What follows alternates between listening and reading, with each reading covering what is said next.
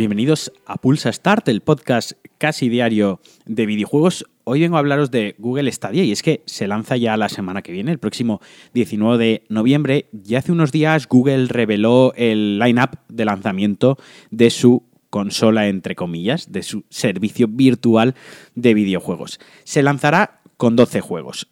Algo variados, una selección que a mí me ha dejado un poco fría, pero que quiero comentar con vosotros. Creo que el juego que más destaca, el que más llama la atención es Red Dead Redemption 2, que se lanzó hace unos días en, en PC.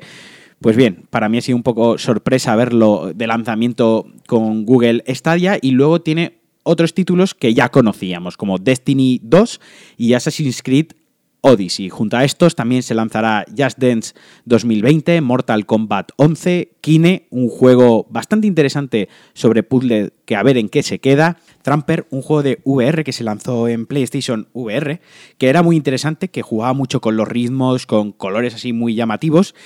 Samurai Shodown y el reinicio, las tres entregas, la trilogía del reinicio de Tomb Raider. A mí personalmente me deja muy frío.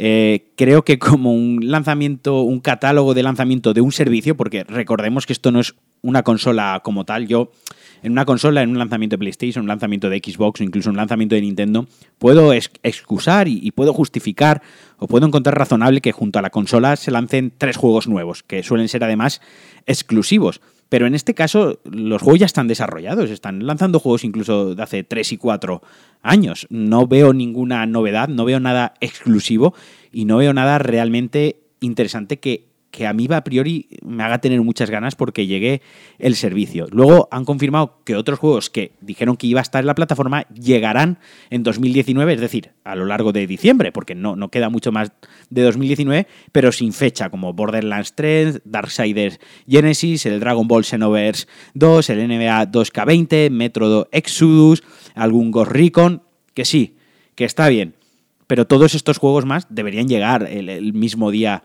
de lanzamiento. Además, recordemos que a fecha de hoy, a, poco más de tres o cuatro días de que se lance el servicio, ni siquiera sabemos el precio que van a tener los juegos. Además, Google también ha comentado que el Family Share no va a estar disponible de lanzamiento y que además el mando de Stadia, este que venía con, la edición que se podía eh, reservar, la Founder Edition, para, para los más impacientes o los que querían apoyar el lanzamiento del servicio, solo va a ser compatible de manera inalámbrica con el Chromecast Ultra. Si lo queremos usar en el PC, tendrá que ser por cable y si lo queremos utilizar en, el móvil, en un Pixel para, para, jugar también la Stadia, también tendrá que ser por cable. La excusa que han dado a mí me parece muy floja y, me parece una excusa muy vaga. Simplemente dicen que quieren apoyar el lanzamiento en televisión, que, que se juegue en una televisión y darle el mayor, eh, la mejor experiencia a este servicio. Pero como digo, a mí me parece una excusa muy vaga y, muy simplona.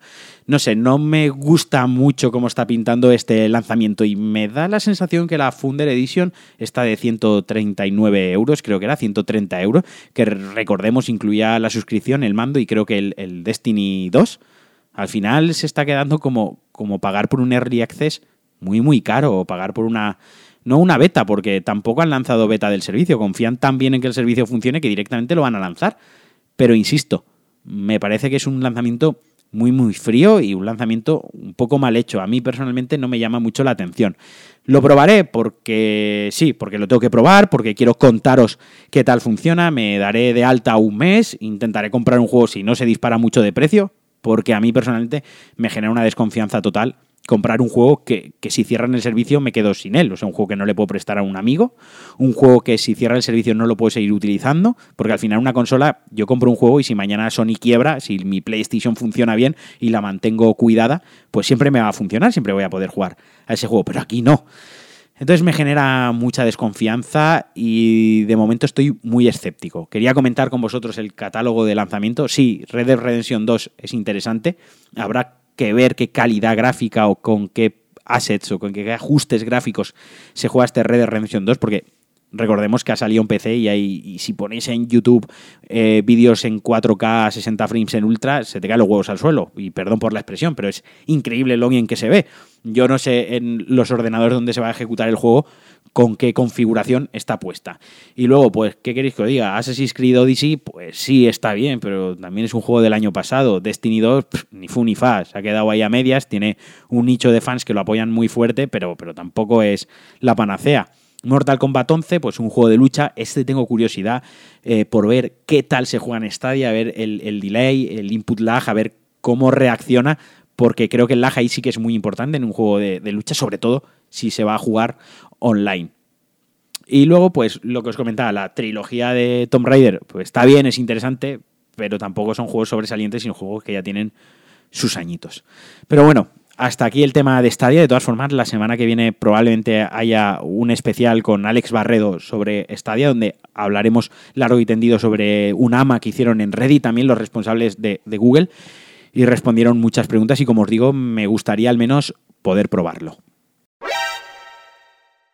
Y hasta aquí el Pulsa Start de hoy. Sé que ha sido breve. Quería comentar esto de Google Stadia y como comento la semana que viene probablemente haya un especial donde me podréis escuchar hablando mucho más largo y tendido sobre el asunto. Este fin de semana voy a hacer una cosa que me hace mucha ilusión, voy a hacer una LAN party con mis amigos, hacemos una muy de vez en cuando, pero es una cosa que mola bastante, estaremos jugando a juegos cooperativos, juegos PvE, PvP y la semana que viene os contaré qué tal ha ido y os contaré a qué hemos jugado por si algún día montáis una LAN party con vuestros colegas, pues que tengáis alguna idea. Os mando un abrazo muy muy fuerte, espero que disfrutéis del fin de semana, que juguéis mucho a videojuegos, a Death Stranding, y nos escuchamos la semana que viene. Adiós.